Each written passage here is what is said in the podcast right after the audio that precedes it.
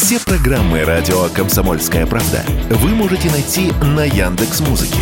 Ищите раздел вашей любимой передачи и подписывайтесь, чтобы не пропустить новый выпуск. Радио КП на Яндекс Музыке. Это удобно, просто и всегда интересно.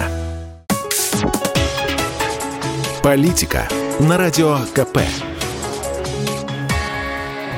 Владимир Варсобин для радио «Комсомольская правда». Сегодня день мужской, поэтому речи должны быть краткие и решительные, как залп, как тост.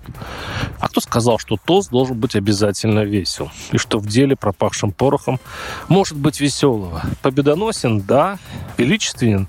Более того, 23 февраля стал самым важным праздником страны. Если у кого есть иллюзии, какой праздник для страны теперь основной, то только у безнадежно застрявших в прошлом.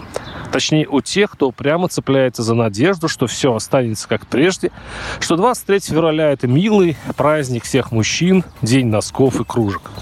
Нет, Приходят бодрые времена, когда все зависит от способности мужчин вытащить свою семью из беды.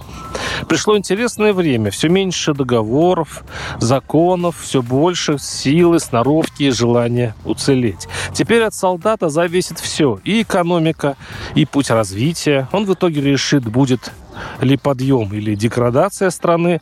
Весь мир зависит от солдата, он решит будущую архитектуру мира и установит или нет новые правила. Теперь 23 февраля день оружия. Он велит, одевайся в хаки, сражайся, стреляй и прими пулю или осколок, как настоящий мужик. 23 февраля теряет общечеловечность.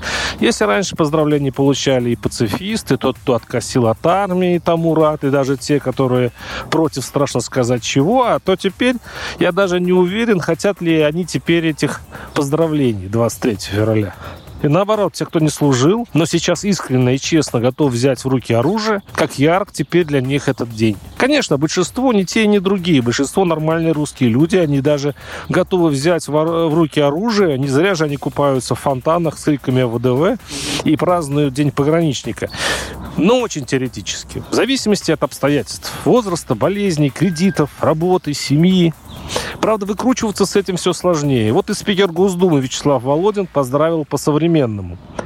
Мы привыкли 23 февраля поздравлять мужчин, а 8 марта женщин, заявил он. Но правильно чествовать 23 февраля всех, наших солдат и офицеров, их матерей, жен, детей, а также тех, кто работает в цеху, выпускает военную продукцию, шьет одежду, выращивает хлеб, вне зависимости от пола. Конец цитаты. Этот праздник не распространяется на тех, кто сбежал, бросил своих родных и близких, совершив предательский поступок, заявил Володин. А я хочу сказать другое. Поздравляю вас, мужики, с Днем Защитников Отечества, всех нас. Я уверен, что мы все защищаем своих детей, своих родителей, свои семьи. И свою родину мы готовы защищать. Ту родину, которую мы знаем, ту родину, в которую мы верим. С праздников вас, мужики. Авось уцелеем. Варсобин, телеграм-канал, подписывайтесь, там есть все.